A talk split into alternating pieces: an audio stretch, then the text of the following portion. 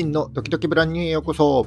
このラジオでは、ブランドとして成長したいハンドメイド作家やアクセサリー作家、製造小売業のためのビジネス情報や知ってためになる情報をお届けしています。普段はジュエリーアクセサリーの制作と販売に関するジュエリークラフトというウェブサイトと、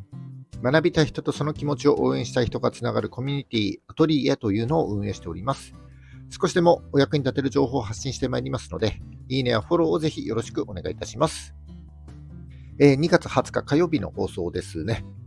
うんと、2月も残り10日。やりたいことがたくさんあるのになかなか消化できないまま、時間だけが過ぎていって、やらなければならないことが出てきちゃって、なかなか前に進めない。そんな状況に陥ってます。えー、このラジオを聴いている皆様の中には、えー、フリーランスだったり、副業やってる方だったり、えー、個人事業の方々なんかも多いと思いますけども、ぼちぼち確定申告しなければいけないんじゃないでしょうか。えー、僕と同じようなね、似たような状況に陥っている方も多いと思います。確定申告ってこう夏休みの宿題に似てますよね。だからこう取り組み方に人の性格がなんとなくね、これ現れて、えー、几帳面な方は毎日帳簿をつけて、えー、確定申告の受付が始まったら即提出して終了みたいな方もいれば、うん、3月15日のね、締め切り3月15日の5日前ぐらいから焦ってやり始めるなんて方もいると思います。僕はどちらかというと、後者の方でして、えー、毎日の領収書はですね、こう、なんとなく科目ごとに分けて、こう、ファイルにごちゃごちゃっとこう入れといて、まあ、溜まった1年分の情報類を、そうですね、3月5日ぐらいからこう、引っ張り出してきて入力し始めるみたいなことをやっております。えー、多分ね、前者の性格の方が、こう、僕のようなやり方を見たら、ちゃんと毎日やってればそんなに焦んなくていいのにっていうかもしれないし、えー、でもね、あのー、後者の人からしたら、毎日帳簿をつける時間を他の業務に回した方が生産性が高いよ、みたいな感じで反論するかもしれません。えっ、と、こんな風に物事に対する思考だったり、えー、行動の傾向っていうのは人それぞれですけども、普段の仕事や物事の進め方、習慣、えー、人間関係にもちょっとね、こう影響がありそうです。え、そして自分や一緒に仕事をしている人、えそれぞれの、え思考だったり行動の傾向を知ることができれば、え自分の個性とこう持ち味をね、こう精一杯、え最大限に活かすことができるだろうし、え人間関係も良くなっていくと思います。で、今日はですね、えーと、習慣術っていう本から、えー、行動と思考の傾向、それから自分の持ち味を、え、最大限活かす方法について、えー、童話のうさぎと亀、それからアリとキリギリスを元にしたお話をちょっとしたいなというふうに思っております。んと自分の性格を知って、えー、思考と行動をちゃんと理解すれば、短所を補って長所を精一杯伸ばして、えー、最大限に、えー、自分の持ち味を生かすことができるんじゃないかなというふうに思いますので、ぜひ最後までお聞きいただければ幸いでございます。それでは、ラジオドキドキブランニュー、今日も最後までお付き合いください。どうぞよろしくお願いいたします。はい、えっ、ー、と、今日のお話ですけども、ちょっとね、確定申告のお話から入りましたけども、えー、例えば仕事の納期のように、こう、期限があって、取り組まなければ、取り取り組まなければならないことに対する、えー、私たち個人の行動だったり思考についてのお話になりますので、まあ、多くの人に当てはまる内容になると思います。えー、これ、例えば夏休みの宿題に例えると、えー、最初の1週間でこうバーっと一気に終わらせちゃって、あとはね、心置きなく遊ぶ人。えー、最後の1週間で推しに火がついたようにこう一気に終わらせる人。えー、それからコツコツと、えー、分散してこう終わらせていった人みたいな感じで、まあ、思考や行動っていうのは人それぞれになりますけども、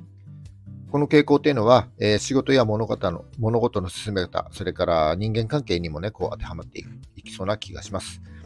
で、この行動と思考の傾向を今日は、えー、習慣術という本から童話のうさぎと亀、それからアリとキリギリスに登場する4つのタイプから、えー、この本の中で分かりやすくですね、解説されていて面白かったので、えー、ちょっとご紹介していきたいと思います。でまず、えー、行動の傾向、それから思考の傾向、この2つについてちょっと、えご紹介していきます。まず、行動の傾向として分かりやすいのが、童話のうさぎと亀による分析になります。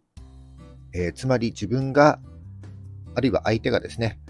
うさぎタイプなのか、亀タイプなのかという分析になります。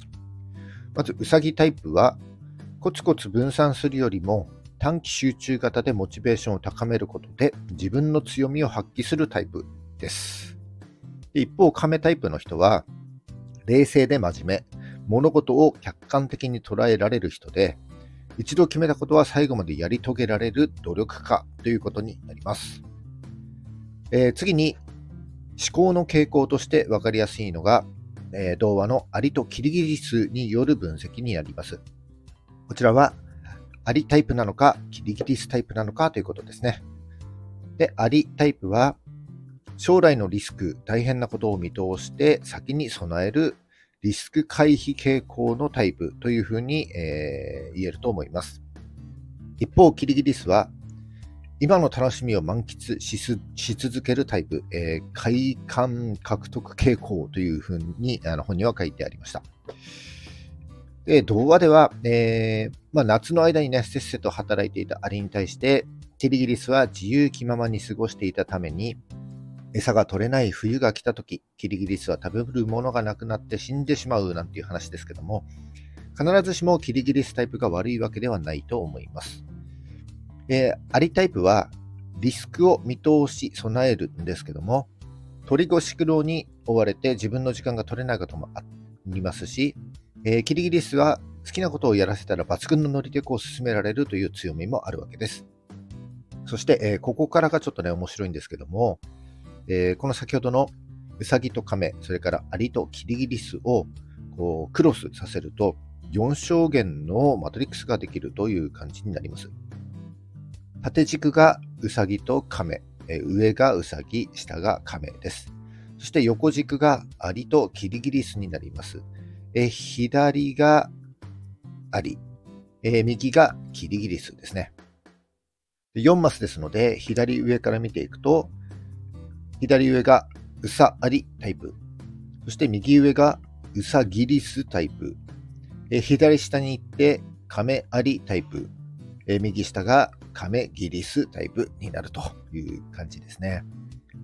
そして先ほどの思考と、え行動を組み合わせたものを、え、まとめるとですね、それぞれの長所と短所が出てくると。そしてこれが面白い結果になるんですね。えまず左上のうさありタイプ。え、うさありタイプは、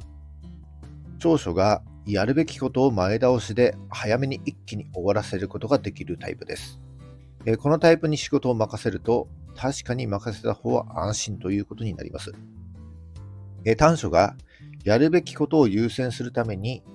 大変なことに追われてやりたいことや自分のことを後回しにしてしまう傾向があるということです。職場でも家庭でも優秀なタイプかもしれませんけども、え、本人はですね、常にやるべきことで追われて、毎日を楽しめないという悪循環にはまることがあるということです。そして右上のうさぎリスタイプ、えー、長所は自分の好きなことや得意なことでどんどん前に進めるということです。えー、大好きな仕事や趣味などに熱中することができて、かつ豊かに過ごしている傾向があるということです。えー、短所が義務的な仕事、やらなければならない仕事は、もうギリギリになるまでやる気にならないということ。ギリギリでこなせる範囲なら何の問題もないんですけども、どんどん先延ばしにしてしまうと、こう課題となって残っちゃうという短所があります。え、左下の亀有タイプは、え、長所がやるべきことをコツコツ分散して着実に進めることができるということです。えー、短所がうさありタイプと同様にやりたいことが後回しになってしまうということになります。最後右下の亀ギリスタイプは、長所がやるべきことだけに追われるのではなく、楽しいことを日常生活に持ち込みながら、やるべきこともコツコツ分散して実行できます。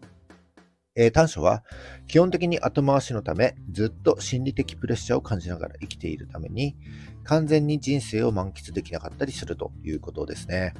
さあ、あなたはどのタイプでしたでしょうか？ちなみに僕は、えー、好きなことはぐんぐんやっていけるけど、やらなきゃいけないことはどんどん先延ばしにしてしまう。うさぎリスタイプでした。はい。えー、ここからはですね、えー、この各タイプが自分の持ち味を最大限に引き出すためにはどうすればよいか、その方法についてお話していきたいと思います。まず左上のうさありタイプですね。うさありタイプは、強制力や義務感、緊急性があるとスイッチが入るために、明確なゴールを設定して短期集中型の行動を継続すると良いということです。例えば運動に例えると、ランニングの距離と時間を計測できる仕組みを取り入れたり、マラソン大会などの予定を入れて、中期ゴールや目標タイムなどを明確にすると、毎日の運動に対する良い刺激になるということです。次に右上のうさぎリスタイプ、僕のタイプですね。えー、まあ、僕のように好きなことはぐんぐんやっていけるけども、やらなきゃいけない仕事はどんどん先延ばしにしてしまう、そんなタイプになります。うさぎリスタイプは、熱しやすく冷めやすい短期集中型なので、好きなことの動機づけをすると良いということでした。例えば、何か目標を達成したら美味しいご飯を食べるみたいな感じで、飴と鞭をこう使い分けたり、えー、動機づけをするために、えー、立った状態でデスクワークをやったり、えー、オンライン会議はバランスボールに乗りながら参加したり、みたいな感じがあるみたいです。はい。えー、次に左下の亀有タイプは、コツコツと継続することが得意で忍耐強いタイプのために、えー、行動に落とし込んだら少しずつ負荷を高めていって、えー、淡々と長期継続すると良いということです。例えば運動においては、週1回から始めて、半年後には週2回、1年後に週3回と少しずつ負荷を高めていくと良いと思います。そして最後の、えー、亀切りスタイプ。亀切りスタイプは、なりたい姿をイメージしながら行動していくことが得意ということですので、例えば、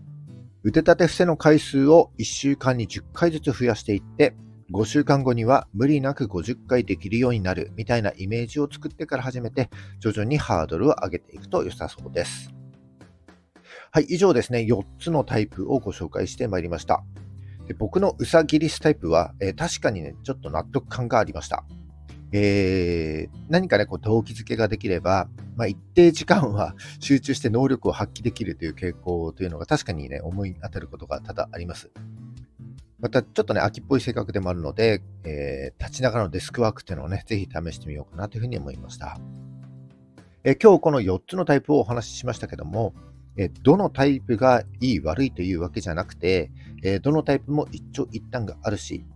得て増えてや能力が発揮できる場面というのが異なるので、え自分のことをしっかり理解した上で、え皆さんの自分だけの持ち味を活かして、え頑張って活動していきましょうということです。またですね、スタッフや外注先など一緒に仕事をしている相手がいれば、え相手のタイプを知っていれば、より良い関係性を築くことができると思いますし、取り組んでいる仕事というのも大きくこうはかどっていくんじゃないかと思います。一度4つのタイプですね、こうお互いの性格に当てはめてみて、えー、話し合ってみる、確認してみるっていうのもまたね、面白いかもしれません。えー、ぜひ今日の話を参考にしてみてください。はい、以上今日は、えー、行動と思考の傾向、それから自分だけの持ち味を生かすという方法について、習慣術という本から4つのタイプに分けてご紹介いたしました。え、4つのタイプに傾向として分けてお話ししましたけども、もちろん10通りのやり方があって10通りいいと思います。え、大事なのは自分の傾向をしっかり理解した上で自分だけの持ち味を生かすということですね。はい。ちなみに今日の話ですね、実は1年前の2月20日に全く話、同じ話をしたみたいです。えー、1年前の2月20日ですね。えー、1年前の僕の話し方と1年かけて少し成長したかもしれない僕の話し方、どのくらい変わったのか気になる方はですね、ぜひ1年前の2月20日の、えー、放送を聞いてみてください。はい、えー、今日は以上になります。